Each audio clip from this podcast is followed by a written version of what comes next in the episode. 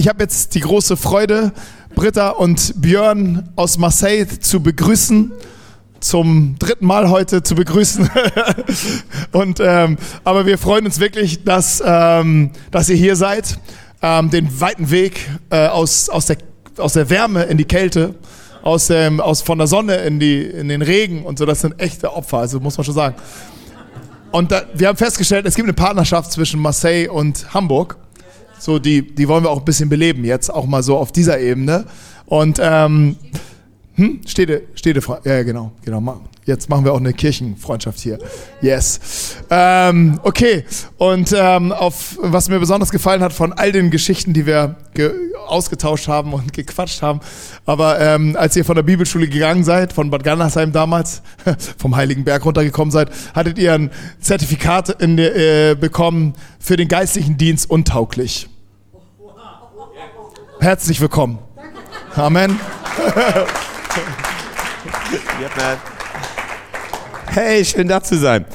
Ihr, ich liebe, ich liebe Gott. Habt ihr schon mal festgestellt, dass das Glauben im Endeffekt die Veränderung bringt? So wie wir damals dieses Zertifikat bekommen haben, waren wir gleichzeitig später oft in dieser, in dieser Bibelschule als, und, als Lehrer. Ne? Und dann sind wir immer so vorgestellt, dass Björn und Britta lebendige Beweis dafür sind, dass Glauben Unfähigkeit überwindet. Also egal wie du dich fühlst, wie fähig oder unfähig, das ist nicht die Frage. Die Frage ist, wo ist dein Glaube? Und heute möchte ich gerne über das Thema Multiplikation sprechen, weil das ist so wirklich mein Steckenpferd. Als wir waren 18 Jahre alt, als Britta und ich, also ich war 18, sie war ein bisschen älter, als wir uns kennengelernt haben. Und ähm, dann dachten wir, wow, wir haben, uns, wir haben uns verliebt, direkt ineinander, Liebe auf den ersten Blick, das war einfach genial. Sie kam aus so einer Hippie-Kommune, ich war Skinhead, das passte richtig gut zusammen. Und, äh, und, aber wir träumten einfach davon, irgendwie kriegen wir das hin. Wir wussten beide, irgendwo es gibt Gott, irgendwo es gibt Jesus. Wir wussten nicht, ob es Christen gibt, das war uns noch nicht so klar. Und die waren immer so versteckt. Ne?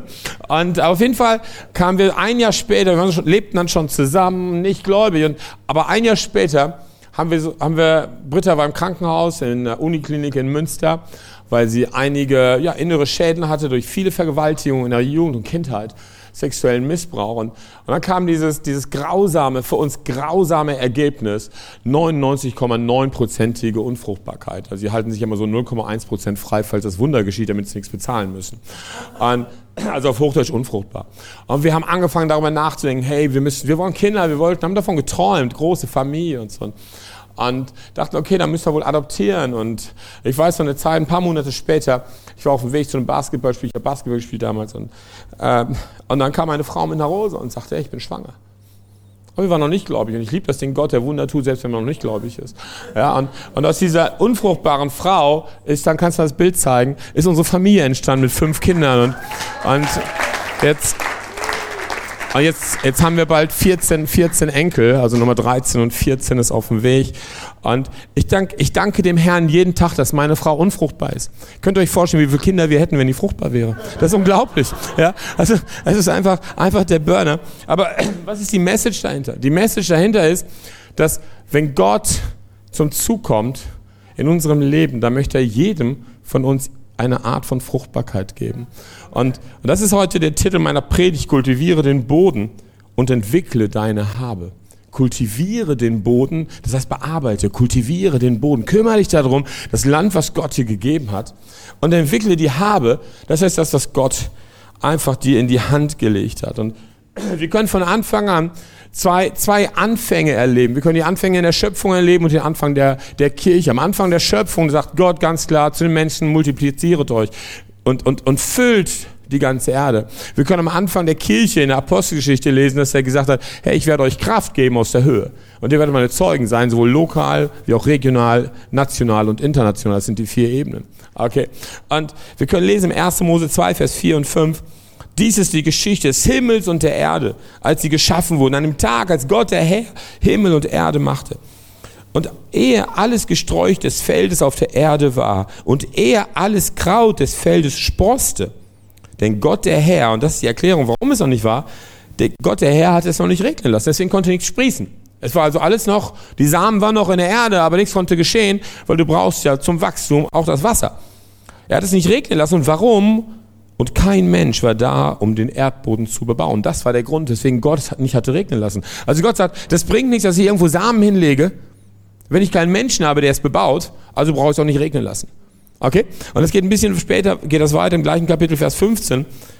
1. Mose 2, 15. Gott, der Herr, nahm den Menschen und setzte ihn in den Garten Eden, ihn zu bebauen und ihn zu bewahren. Also für die, die die Geschichte vielleicht nicht so kennen, es gab, es gab einen Ort, den Gott definiert hatte. Den nannte er den Garten Eden. Das ist ein Ort, der, der genau definiert war und da setzt er Adam und Eva rein. Und er sagte, okay, in diesem Ort, haben wir jetzt gerade gelesen, in diesem Ort, das gebe ich euch, dass ihr ihn bewahrt, aber auch bebaut. Bebaut und bewahrt. Das heißt, dass ihr euch darum kümmert. Es war die Aufgabe dieser ersten Menschen, überhaupt erstmal alles zu definieren. Es war ihre Aufgabe, die Tiere zu benennen. Es war ihre Aufgabe, den, den Pflanzennamen zu geben. Es war ihre Aufgabe zu bebauen, damit aus der Erde etwas Fruchtbares hervorspringt. Und an welchem Ort? An dem für sie genau definierten Ort. Und so hat Gott für jeden von uns einen definierten Ort. Das nennen wir die Berufung. Ja, unser, unser Ort, unser Garten Eden, unser persönlicher Garten Eden, ist der Ort der Berufung, des, dieser Ort, den Gott für dich und für mich vorbereitet hat, in dem wir genau reinpassen ob wir von Menschen für fähig erachtet werden oder nicht. Wir passen genau da rein, mit all unserer Geschichte, mit all unseren Vorteilen, mit all unseren Nachteilen. Du magst denken, oh, ich habe einen Teil meiner Geschichte, das ist richtig schwer und das ist gar nicht so einfach. Ob Gott das überhaupt gebrauchen kann? Ja, kann er. Und wahrscheinlich ist es sogar ein Ziel von ihm, dass dieser Teil Teil deiner Geschichte ist, weil er möchte diesen Teil der Geschichte dafür benutzen, gebrauchen, andere Menschen zu erreichen, die eine ähnliche Geschichte haben wie du. Wir sind damals in das ärmste Viertel Frankreichs gezogen das war die Altstadt von Marseille. Und das war unser Garten Eden. Und Gott hat gesagt, baut diesen Garten, baut euer Haus und macht es zu einem fruchtbaren Garten. Und aus diesem Garten werden dann Lebensflüsse bis an die Enden der Welt fließen. Wir wussten also, wenn wir da was Vernünftiges bauen, dann wird es irgendwann national werden, irgendwann international. Irgendwann wird die Gemeinde sich so entwickeln, dass es weitergeht. Und wir können heute ein, ein, Werk leiten mit Gemeinden, die gegründet sind, nicht nur in Frankreich, wir gründen gerade in Österreich, wir haben in Holland gegründet, wir sind in Marokko unterwegs und in Portugal und in Irland und wir sind in Israel unterwegs und wir sind wo noch unterwegs? In der Karibik, das ist cool. Ja, und, und, und Gott, Gott schenkt das, weil sein Wort dafür sorgt, dass, dass es wirklich zustande kommt, wenn wir bereit sind, es zu kultivieren. Also unser Garten ist auf der einen, Seite dieser Ort, in dem wir leben, dieser Ort auch, in dem wir uns hineingeben, ihn bearbeiten und dann auch bei Adam und Eva der Ort der intimen Begegnung mit Gott. Und das finde ich irre, dass Gott mir nicht nur begegnet, einfach nur in der romantischen Liebesbeziehung, das tut er auch, aber auch in der Bearbeitung. Er begegnet mir in der Bearbeitung, weil er weiß, dass wenn ich Frucht trage, wisst ihr, was das bewirkt bei mir? Selbstwertgefühl. Habt ihr schon mal festgestellt? Wenn Gott mich gebraucht, dann fühle ich mich echt cool. Oder wenn ich, wenn ich irgendwas produziere, dann fühle ich mich, ich war früher Dachdecker. Am Ende, nachdem dem Dach fertig war, saß ich oben auf der First und habe mir das Werk angeguckt. Und dachte, das ist cool wir sind fertig. Und ich habe mich richtig stolz gefühlt, das war fertig. Kennt ihr das von der Arbeit irgendwie vielleicht? Ihr macht irgendwas fertig und denkt, ha, das ist cool, geschafft. Das ist so ähnlich. Und so ist es auch im Reich Gottes. Wenn wir etwas tun, wenn wir etwas für Gott tun und Gott schenkt uns Frucht und wir können uns an dieser Frucht erfreuen. Ja, als ich 27 Jahre alt war, sagte Gott zu mir, du wirst in deinen Dienst hineinkommen, ich werde dich hineinführen. Das Problem war, ich war schon Pastor und Missionar. Ich dachte, was soll das? Ich bin doch schon drin. Und ich sagte zu mir, Herr, ich bin 27, ich bin doch schon in meinem Dienst. Und Gott sagt, nein. Und ich sage, okay, äh, wann komme ich denn in meinen Dienst? Das hätte ich nicht fragen sollen. Dann sagt er, in dem Jahr, wo du 53 wirst. Genau. Boah, das habe ich auch gesagt. Boah, nee, ne? Ich sag, Vater, das ist aber noch ganz lange. Ich bin doch gerade 27 und ich war stark in Mathe. Ich wusste, dass das 26 Jahre sind. Ja, und ich dachte, so lange will ich nicht warten. Ich sag, aber was passiert denn bis dahin? Dann sagt Gott, ich trainiere dich bis dahin. Ich sag, wow, das wird aber ein besonderer Dienst wie heißt denn das? Intergalaktischer Apostel oder sowas? Ja, und, und ich sag so zum Herrn, Herr, was werde ich denn, was wird denn mein Dienst? Und dann sagt er, du wirst ein Großvater werden. Das ist klar in dem Alter, ne? dachte ich mir. So, jetzt bin ich dieses Jahr 53 geworden und jetzt fange ich langsam mit meinem Dienst an. Was will ich damit sagen? Das heißt nicht, weil Gott mir damals gesagt hat, dass ich so lange warten muss, bis ich in etwas hineinkomme, dass ich so lange nichts gemacht habe. Ich sitze nicht auf irgendeiner Warteschleife, sondern ich kultiviere das Land, was er mir gegeben hat. Und ich mache jeden Tag das Beste heraus, wissend, dass er noch was ganz anderes vielleicht vorbereitet hat, in was er mich hineinführt. Und so können wir sehen, dass dieser Ort der intimen Begegnung ein Ort der Entwicklung ist.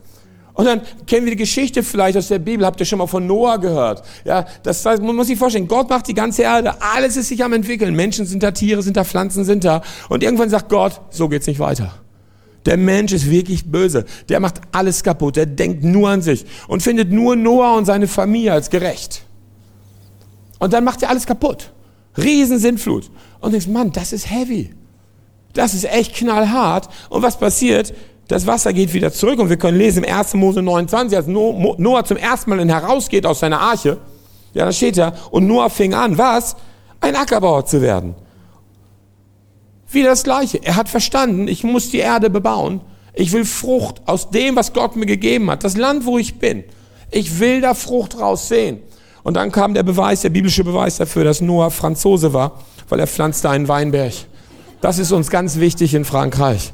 Das gehört zu Lebensqualität. Also ganz, ganz wichtig. Sonne und Weinberg gehört einfach zusammen. So nur als Franzose hat dann verstanden, ich muss kultivieren. Und zwar kultivieren wir für einen einzigen Grund. Wir möchten produktiv werden. Das hört sich komisch an in der Kirche, ne? Das Wort produktiv. Wir sind noch nicht in der Wirtschaft. Ja, wir müssen noch nicht produktiv werden. Ja, die Bibel nennt das ein bisschen frommer, die nennt das Früchte tragen. Aber eigentlich ist es das Gleiche. Weil Gott möchte, dass wir kultivieren, das, was er uns gegeben hat, um da heraus Frucht zu bringen. Und ich habe im Lexikon nachgeguckt, was heißt denn ein, oh, Dankeschön. Was, meine Stimme ist ein bisschen komisch, ich bin ein bisschen krank, sorry. Ähm, was kultivieren eigentlich heißt, so von, laut Lexikon. Und da steht als erstes, den Boden zu bearbeiten, damit dieser für den Menschen nutzbare Pflanzen hervorbringt. Gott möchte, dass das, was wir, was er uns gibt, dass wir es bearbeiten, nicht für uns selber. Nicht für uns selber, sondern dass das, was er uns gegeben hat, dass wir es bearbeiten, kultivieren, damit andere Menschen Nutzen davon haben. Dass wir nicht an uns zuerst denken, sondern dass wir unseren Nächsten denken. Die Bibel nennt das, liebe deinen Nächsten. Liebe deinen Nächsten. Das größte Gebot, liebe Gott und liebe den Menschen. Und ist, für mich ist das eine knallharte Offenbarung gewesen, als irgendjemand mir sagte, Björn, weißt du, dass der einzige Ort, in dem es nicht um dich geht, die Kirche ist. Und ich sage, hey, das ist nicht fair, ich komme doch in die Kirche, da ist es immer so schön schnuckelig warm. Und da kommt da der Holy Spirit und gibt mir so Frieden in meiner Seele. Und ach, ich komme nur dahin, um aufzutanken. Und Gott sagt, hey, Kirche ist der einzige Ort, wo es in der ganzen Welt, wo es nicht um dich geht. Wenn du möchtest, dass es um dich geht, geh woanders hin. In der Kirche geht es um Jesus. Oh, das ist aber nicht schön. Ich dachte, mein Wille geschehe. Ich dachte, er kommt extra in die Kirche, um mir Gutes zu tun. Nee, es, er kommt in die Kirche, um dich zu füllen vielleicht. Aber letztendlich kommt er in die Kirche, um dich zu treffen. Er kommt in die Kirche, um dir stärker zu begegnen, damit du voll bist und nicht mehr anders kannst, als andere zu lieben. Um anderen Menschen Gutes zu tun. Damit andere Menschen in dir etwas Nutzbares sehen. Wow. Zweiter Punkt. Der Pflanze Kultivieren heißt der Pflanze unterschiedliche Pflege zukommen zu lassen, damit Wachstum und Fruchtbarkeit gefördert wird. Das heißt, Gott beruft mich, in diese Menschen zu investieren, sie zu pflegen, die um mich herum sind, damit aus ihnen etwas hervorwächst, aus meinem Leben etwas hervorwächst. Er möchte mir Wachstum geben und er möchte mir Fruchtbarkeit geben. Das Problem mit Fruchtbarkeit ist, ich muss akzeptieren, in den Spiegel zu gucken und die Realität meiner Fruchtbarkeit zu sehen. Kennt ihr das? Ja, so, was ist denn meine Frucht? Hast du dich das schon mal gefragt? Was ist die Frucht meines Lebens? Das kann richtig Depri werden. Das kann richtig knallhart sein. Ich habe so ab und zu in den Spiegel geguckt und dachte, ha, hm. Und dann siehst du die Realität und du denkst, oh shit, ja, ich muss was an mir machen. Weil Gott möchte mir Fruchtbarkeit geben. Und was heißt Fruchtbarkeit? Es tut mir leid, euch das sagen zu müssen. Fruchtbarkeit zählt man. Hm. Aus einem Ehepaar kamen fünf Kinder. Die fünf Kinder haben geheiratet. Plötzlich waren sie zwölf. Aus den fünf Ehepaaren kamen bis jetzt 14 andere Kinder hervor. Plötzlich waren sie 26. Ihr könnt es ja mal hochrechnen, wo wir ein paar Generationen sind, bei der Wachstumsrate. Aber das kann man zählen. Kultivieren heißt auch, sich weiterzubilden, um effektiver den Ackerbau zu betreiben. Und ich habe eins gelernt als Christ, ich bin immer von Gott berufen, ein Ausgebildeter, ein Auszubildender zu sein, also ein Jünger zu sein, ein Lernender und auch immer Menschen auszubilden. Das heißt, es ist meine Verantwortung in dieser Art und Weise des Kultivierens zu schauen, wie kann ich mich selber weiterbilden, um effektiver zu werden und wieder dieses in, die, in, die, in den Spiegel gucken. Bin ich effektiv in dem, was ich mache? Oder rede ich mehr? Ist meine Liebe, bringt sie wirklich Heilung zu den Menschen? Oder ist meine Liebesbeziehung mit Jesus nur für mich, dass ich mich gut fühle? Ich möchte, dass Menschen in meiner Umgebung heil werden. Ich möchte, dass sie in mir jemanden sehen, der sie liebt und der sie gesund liebt. Ja, weil die Liebe Gottes durch mich fließt. Ich wünsche mir das dermaßen, dass, dass er mein Stadt meine Stadt verwandelt. Nicht, um mir irgendwas so einzuritzen, so irgendwie, hey, wieder jemand gewonnen oder sonst was, sondern weil ich glaube, dass Gott einen guten Plan für die Menschen hat. So, und da könntest du sagen, hey, sieht Gott etwa nur Zahlen? Und nee, wisst ihr was, das ist das Schöne, Gott sieht nur eine Zahl. Wisst ihr, welche Zahl das ist? Gott kennt nur eine Zahl. Eins. Eins. Weil er jeden Einzelnen sieht. Aber ich habe eins gelernt, dass eins plus eins plus eins plus eins plus eins ein ganzes Volk sind. Gott sieht den Einzelnen und er wünscht sich von uns so sehr, dass wir den Einzelnen sehen in unserer Umgebung. Er wünscht sich so sehr, dass wir verstehen, wie wichtig diese eine Zahl ist, damit er sein großes Volk in dieser Stadt baut. Damit er sein großes Volk in diesem Land baut. Und ich möchte schauen an etwas, von wir lernen können, die Geschichte vom Weinstock. Wie gesagt, ich komme aus Frankreich, das ist immer praktisch. Und in Johannes 15 steht da die Geschichte, da spricht Jesus. Er sagt, ich bin der wahre Weinstock, die ersten acht Verse. Ich bin der wahre Weinstock mein Vater ist der Weingärtner. Jede Rebe an mir, die nicht Frucht bringt, die nimmt er weg. Und jede, die Frucht bringt, die reinigt er, damit sie mehr Frucht bringe. Also nochmal zur Erklärung, Weinstock auf der einen Seite, der Weinstock hat dann die Zweige, das sind die Reben und an den Reben hängen dann die Trauben. Ja, okay? Also und dann also und jede jede Rebe, jede Rebe an mir, die nicht Frucht bringt, die nimmt er weg. Ihr seid schon rein um des Wortes willen, dass ich zu euch geredet habe. Bleibt in mir und ich in euch, wie die Rebe nicht von sich selbst aus Frucht bringen kann, wenn sie nicht am Weinstock bleibt, so auch ihr nicht, wenn ihr nicht in mir bleibt. Ich bin der Weinstock, ihr seid die Reben. Wer in mir bleibt und ich in ihm, dieser bringt viel Frucht, denn außer mir könnt ihr nichts tun. Wenn jemand nicht in mir bleibt, wird er hinausgeworfen wie die Rebe und verdorrt. Und man sammelt sie und wirft sie ins Feuer und sie verbrennen. Wenn ihr in mir bleibt und meine Worte in euch bleiben, so werdet ihr bitten, um was ihr wollt, und es wird euch geschehen. Hierin wird mein Vater verherrlicht, dass ihr viel Frucht bringt, und ihr werdet mein Jünger werden. Das ist ganz schön heavy, wenn der Vater sagt, hieran verherrlicht ihr mich, indem ihr viel Frucht bringt. Und ich finde das immer wieder eine Herausforderung. Und vorher denken wir, hey, das ist ein cooler Vers. Wenn wir ihn einfach bitten, um was wir wollen, äh, dann wird es uns geschehen. Aber letztendlich sagt Gott ja, nee, das stimmt ja nicht ganz, sondern wenn ihr in mir bleibt und meine Worte in euch. Und ich wage mal ein ganz, ganz kühnes Statement. Gott ist voll der Egomane. Voll egoistisch. Wisst ihr eigentlich, dass Gott die egoistischste Person im Universum ist? Ja, so, er denkt nur an sich. Er ist so egoistisch, dass er absolut möchte, dass sein Wille geschieht.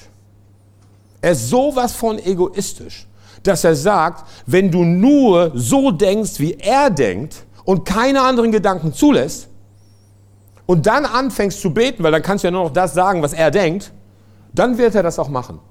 Was für ein Deal. Das ist eine Falle. Wenn das ein Verkäufer mit dir machen würde, würdest du sagen, das kaufe ich nie. Aber Gott ist der volle Egoist. Aber wisst ihr, was das Problem ist? Er ist der einzige, die einzige Person im ganzen Universum, der das Recht hat, egoistisch zu sein.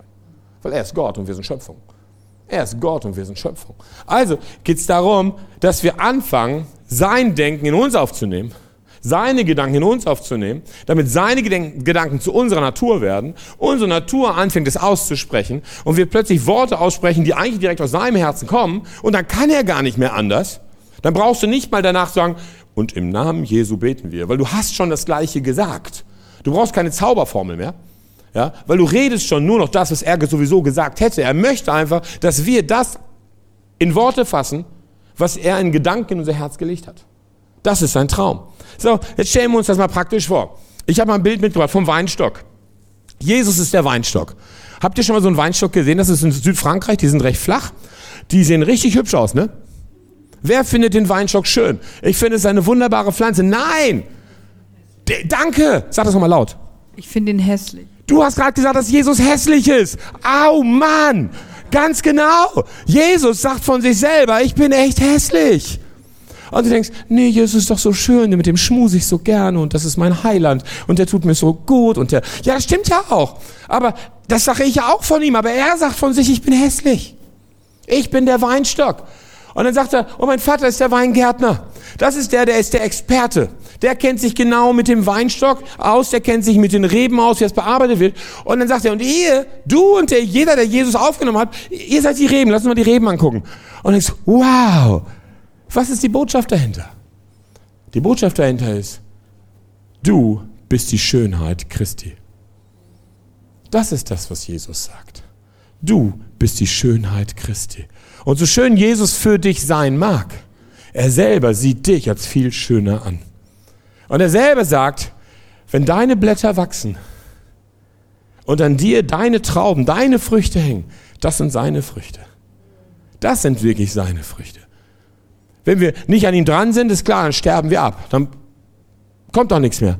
Aber wir sind seine Schönheit. Sag mal zu deinem Nachbarn, weißt du, dass du die Schönheit Jesu bist?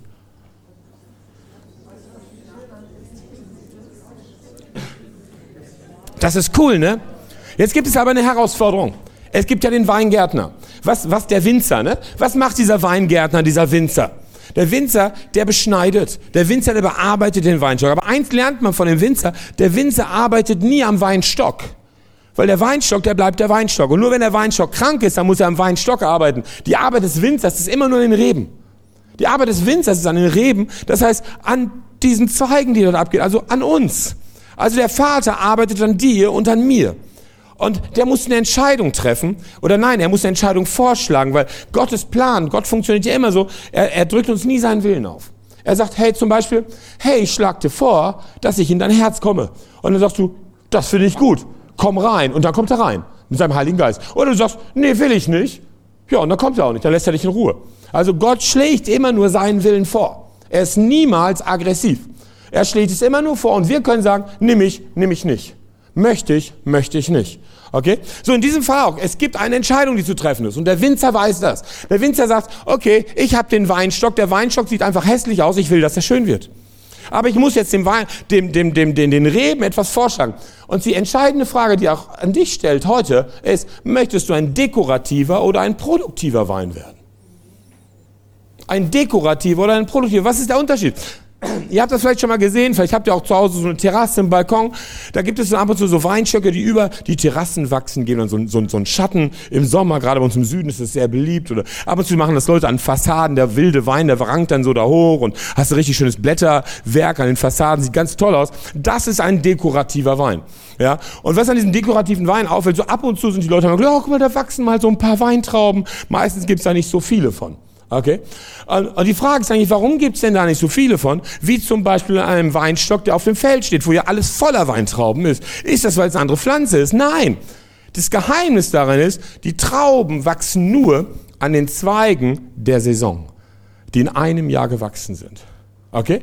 Da wachsen die Trauben dran. Das heißt, auf Hochdeutsch, wenn dein Zweig, sagen wir mal, 50 Zentimeter gewachsen ist, da können Trauben dran wachsen und du lässt den und nächstes Jahr wächst er wieder meinetwegen 20 Zentimeter. Im nächsten Jahr werden nur Trauben an den 20 Zentimeter Stück hängen. Nicht mehr an den 50 Zentimeter Stück. Weil die Trauben wachsen nur an den Zweigen der Saison. So, was ist der Unterschied zwischen einem dekorativen und einem produktiven Weinstock? Der Unterschied ist da, wo der Winzer die Schere ansetzt. Entweder dekorativ ich schneide irgendwo ab, so, so wie ich es mir formen möchte, damit ich Schatten habe. Der Produktive wird immer direkt am Weinstock abgeschnitten. Direkt am Weinstock, weil alle, alle alles Zweigwerk, was zusätzlich ist, nimmt Energie, lenkt ab. So, was ist die Message dahinter?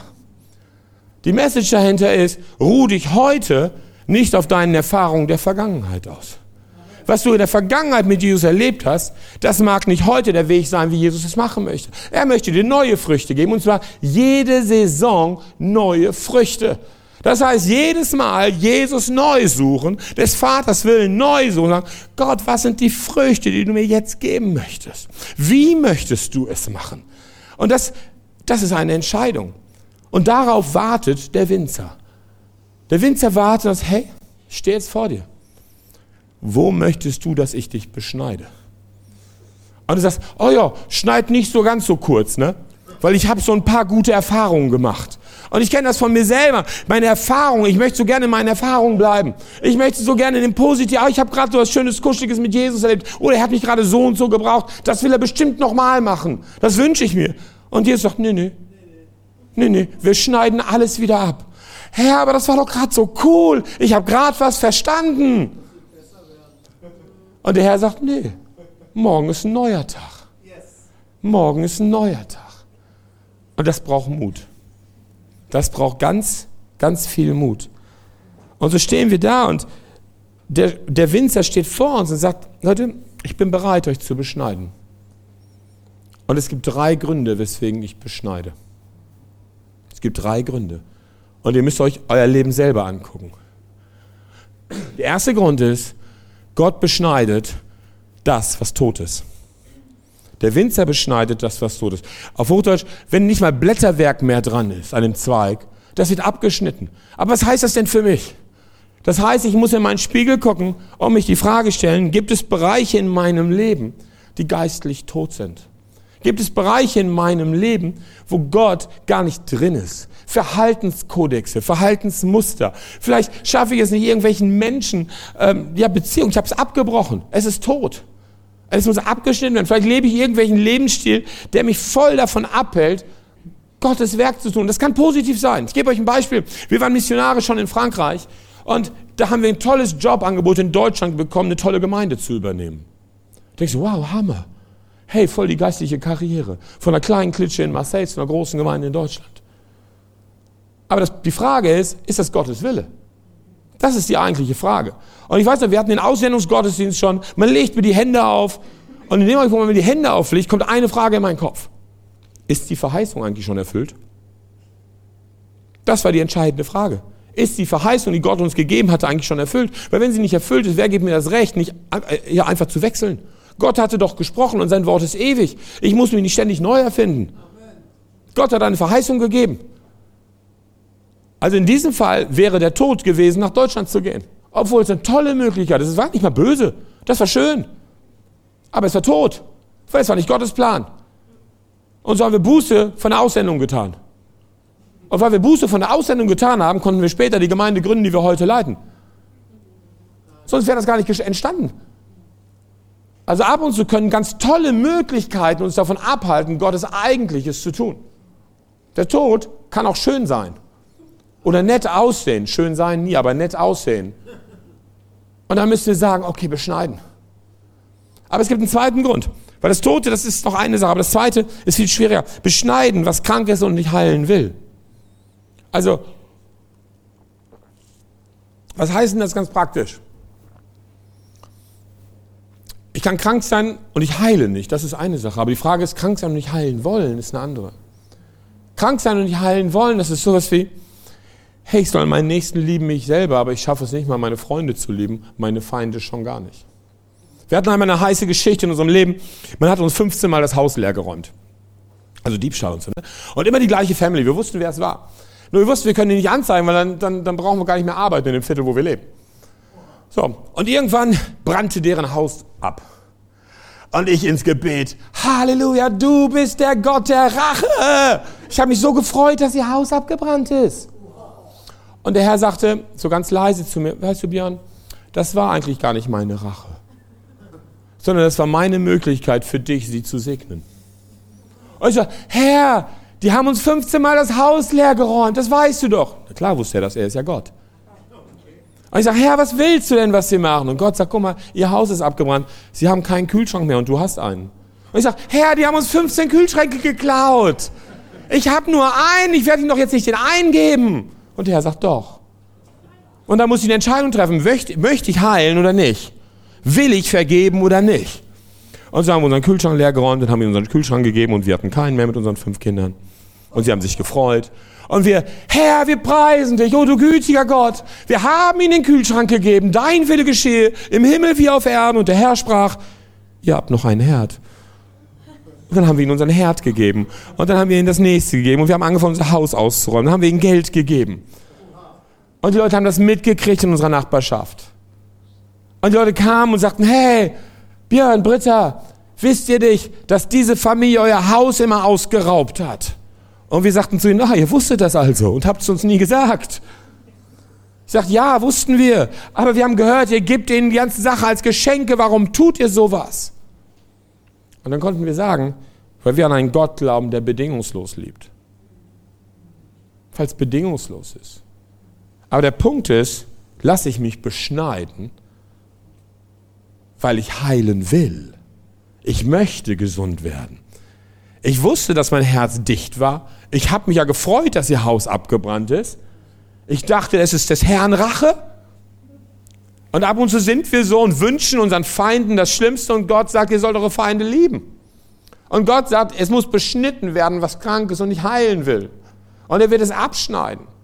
Er möchte uns in Heilung hineinbringen, in Heilungsprozesse. Und das ist gar nicht so einfach. Und ab und zu möchte Gott einfach nur beschneiden, was zu viel ist. Das heißt, diese Zweige, die keine Frucht bringen. Diese Aktivitäten, die wir haben können in unserem christlichen Leben, die letztendlich uns nicht weiterbringen. Ich glaube, das möchte Gott euch mitgeben. Diese Frage, was machst du eigentlich, was Frucht bringt? Und was machst du, was keine Frucht bringt? Was machst du, wo Gott es gebrauchen kann, dass dein Umfeld herum mitbekommt, es gibt einen Gott und er liebt diese Menschen durch dich. Und was hindert dich daran? Und Gott möchte, glaube ich, das wegnehmen, was einfach nur Beschäftigung ist uns wieder hinführen, diese Einfachheit zu sagen, dein Wille geschehe. Und wenn wir seinen Willen kennen, alles diesem einen Willen unterzuordnen. Unsere Jobsuche, unsere Familien, unsere Wohnungssuche, was auch immer. Weil letztendlich gibt es eine Ausgangslage. Eine Ausgangslage und diese Ausgangslage ist unser Garten Eden.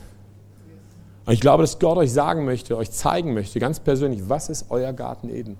Was ist dieser genau definierte Rahmen, den Gott für jeden einzelnen von euch hat? In dem ihr euch austoben könnt, in dem ihr kultivieren dürft, in dem ihr arbeiten könnt, in dem ihr lieben könnt, in dem ihr Gott begegnen könnt. Aber eben in dem Garten, in diesem definierten Raum. Und die, der Reichtum einer Gemeinde, ist die Summe seiner Gärten.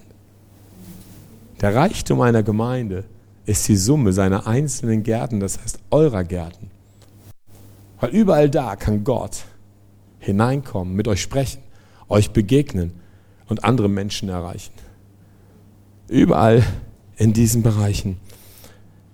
Und so möchte ich kurz gucken auf zwei, zwei Punkte zum Abschluss. Das heißt, die zwei Dinge, die wir kultivieren können und die wir angehen können, ist das Erste, das Bearbeiten meiner Bedürfnisse. Dass ich nicht mehr auf mich schaue, weil letztendlich das ist Frucht, Lehre, Kunst. Komme ich in die Gemeinde, lebe ich mein Christsein, damit Gott mich segnet oder damit Gott meinen Nächsten durch mich segnet? Lebe ich meine Beziehung als ein Werkzeug Gottes, den Unterschied in dieser Welt zu machen? Oder lebe ich meine Beziehung mit Gott, damit er die Antwort auf meine Probleme ist? Ich habe eins gelernt in meinem Leben. Je mehr ich ihm erlaube, sich um andere zu kümmern durch mich, desto mehr kümmert er sich um meine Probleme. Je mehr ich versuche, ihn davon zu überzeugen, dass er mir doch helfen müsste, desto weniger sehe ich seine Hand in meinem Leben. Ist ein ganz tiefes Geheimnis des Reiches Gottes. Wenn wir dienen, dient er uns. Wenn wir dienen, dient er uns. So lass uns wirklich schauen, dass wir, dass wir unsere Bedürfnisse bearbeiten, verbunden sind mit dem Weinstock, unserer Nahrung, unsere Kraft aus ihm empfangen. Dass wir unsere eigenen Bedürfnisse nicht als Ausrede gebrauchen, dass wir anderen nicht dienen können. Dass wir gelernt haben, dass die Umstände meines eigenen Lebens niemals die Wahrheit seines Wortes in Frage stellen. Ich war eines Tages eingeladen so eine Reihe von Heilungsveranstaltungen in Deutschland zu machen. Und ich selber hatte riesen Rückenprobleme. Ich ging, ich war kleiner als meine Frau und die ist echt klein, ja. Also ich war richtig, ich ging nur noch so vor Schmerzen. Ich habe mich damals ins Auto gesetzt und ich habe elf Stunden lief mir die Tränen durch vor Schmerz. Ich bin da hingefahren. Da hat man mir so einen Hocker hingesetzt, dass ich da irgendwie so saß ich da drauf und habe gepredigt. Und so habe ich dann auch mit den Leuten gebetet, aber ich habe die Hände kaum mehr hochbekommen vor Schmerz. In dieser Woche sind alle Menschen geheilt worden, die nach vorne gekommen sind, außer ich. Ich bin genauso heulend nach Hause gefahren, wie ich hochgekommen bin. Weil es gibt ein Prinzip in meinem Leben. Die Umstände meines Lebens werden niemals die Wahrheit des Wortes Gottes in Frage stellen. Meine Bedürfnisse werden mich nicht davon abhalten, sein Werk zu tun. Ich möchte ich dazu ermutigen. Der zweite Punkt, den ich angehen kann, das ist der Charakter meines Bodens. Wir kennen vom Gleichnis des Seemanns, dass der Boden das Herz ist. Und Gott möchte uns einen, den guten Boden geben. Und wir werden aufgefordert, im Wort Gottes auf unser Herz zu achten. Das heißt, dieses Gute, dieser gute Boden ist ein Herz, das das Wort Gottes nicht in Frage stellt. Gottes Wort ist wahr, Punkt. Gibt es nicht zu diskutieren, Punkt. Diskutieren wir nie, Punkt. Es ist wahr. Erfahren wir es immer gleich? Nein. Aber ich habe eins gelernt, es lohnt sich nicht mit Gott zu diskutieren. Er hat immer recht am Ende. Und man kann so viel Energie sparen, wenn man nicht mit ihm diskutiert. Ein guter Boden ist ein Herz, das immer versucht, das Wort Gottes praktisch umzusetzen. Immer in diesen Spiegel zu gucken, wie viel von der Theorie setze ich eigentlich um? Und wie setze ich es um? Es gibt immer einen Lösungsweg. Es gibt immer einen Heilsweg. Es gibt immer das Leben Gottes. Und dann der dritte Punkt ist, dieser gute Charakter des Bodens ist sein Herz, das immer versucht zu wachsen, um mehr Frucht zu bringen. Und ich glaube, wir stehen immer in diesem Zwiespalt, den Mut zu haben, auf der einen Seite beschnitten zu werden und das dem Winzer zu erlauben und auf der anderen Seite auch sich auszustrecken, zu wachsen. Oft denken wir, dass wir so viel schon verstanden haben. Irgendwie wissen wir, wir sind ja demütig. Wir wissen, dass, dass, wir, dass wir noch ganz viel wachsen müssen. Aber ich lerne, indem ich einen Lehrmeister habe. Und ich habe eins gelernt. Der Heilige Geist lehrt mich, aber Menschen formen mich. Der Heilige Geist lehrt mich, aber Menschen trainieren mich. Und Gott möchte, dass ich Trainer habe, deswegen spricht er von Jüngerschaft. Und das ist interessant. Ich habe dieser zweite Gottesdienst einen ganz anderen Message-Schwerpunkt als im ersten. Mit der gleichen Predigt. Ich habe so auf dem Herzen für euch, heute im zweiten Gottesdienst, diese Message. Such dir einen guten Trainer. Da, wo du bist. Die Berufung, die du vielleicht schon kennst, vielleicht kennst du sie auch noch gar nicht. Dann such dir einen guten Trainer. Weil ich glaube, Gott möchte, dass ihr in dem wachst, was er euch, wächst, was er euch gegeben hat. Er möchte euch in Exzellenz wachsen lassen, damit ihr mehr und mehr versteht, wie der Winzer arbeitet. Dass ihr mehr und mehr versteht und den Mut habt, dass er ruhig mal wieder alles zurückschneiden darf. Ich habe einen ganz lieben Freund, der ist einer meiner Coaches, der sich immer in mich investiert. Und ich komme oft zu ihm und sage dann einfach, boah, was muss ich machen? Ich will, ich will darunter besser werden und ich will darunter wachsen. Und er gibt immer die gleiche Antwort. Das nervt mich so. Er sagt immer, du musst dich neu erfinden. Was er damit sagt ist, du musst alles zurückschneiden bis an den Weinstock. Du musst Gott suchen. Darüber nachdenken, was heißt das jetzt ganz neu? Und ich bin jedes Mal dann, dann jetzt, jetzt habe ich es verstanden, ja, super. Und dann, hey, können wir mal kurz reden? Ich glaube, ich habe es verstanden und jetzt bin ich da, super, ich möchte jetzt weiter wachsen, was soll ich machen? Du musst dich neu erfinden. Kann dir mal was anderes sagen? Man denkt, man kommt nie an. Stimmt ja auch. Der Herr hat gesagt, wir werden vollendet sein bis zum Tag Christi. Das Problem ist, der Tag Christi ist der letzte. Bis dahin geht es weiter. Und vielleicht können wir einfach kurz stille werden und nach innen gucken. Ich weiß nicht, wo du stehst in deinem Leben. Ich möchte eine Frage stellen. Punkt, dass du sagen kannst,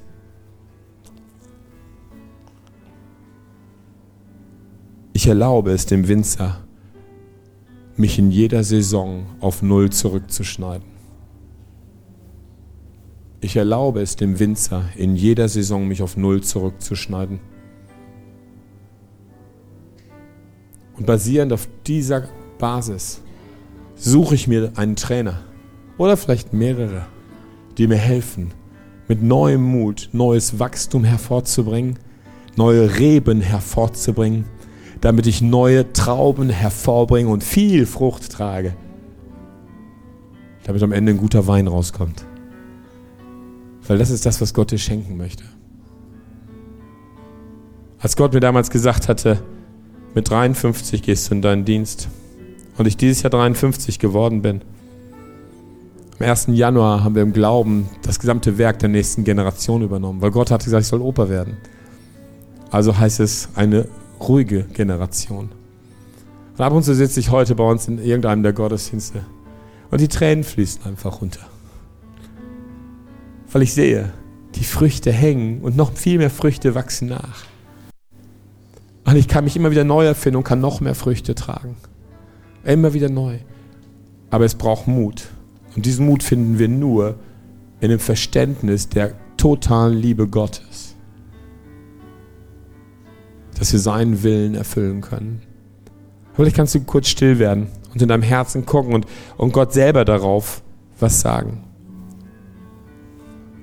Und zwar mit deinen eigenen Worten, weil das ist so in der Bibel. Der Bibel steht, was im Herzen glauben, im Mund bekennen, da ist eine Heilskraft drin. Mit deinen eigenen Worten sagen, vielleicht, Herr, ich habe Vertrauen in dich. Du darfst mich in jeder Saison beschneiden. Wenn du das denkst, dann sag das mit deinen eigenen Worten, deinem Vater im Himmel. Ich erlaube es dir, Winzer, der du bist, mich in jeder Saison ganz neu zu beschneiden. Heiliger Geist, du hörst jetzt diese Gebete. Jedes einzelne. Und ich bete, dass du diese Bekenntnisse des Mundes und diesen Glauben des Herzens jetzt nimmst. Und dass du eine Tür öffnest und zu jedem Einzelnen sprichst und den Weg zeigst, wie sie es ganz praktisch umsetzen können. Ich bete, dass in ihnen ein ganz neues Verlangen wächst, noch stärker und noch produktiver zu werden, Früchte zu tragen für dein Reich. Ich bitte, dass du, Heiliger Geist, ihnen die Augen öffnest und ihnen zeigst, wie sie das umsetzen können. Ich bete, dass du ihnen Menschen vor ihren geistlichen Augen zeigst, die ihre Ausbilder sein können, ihre Trainer, ihre Coaches, ihre Begleiter, das Beste aus ihnen rausholen damit sie ihren Garten bebauen, ihren Garten kultivieren, dich in ihrem Garten immer wieder treffen, sich an ihrem Garten erfreuen und aus ihrem Garten viel Frucht hervorgebracht wird. Das bete ich in Jesu Namen. Amen.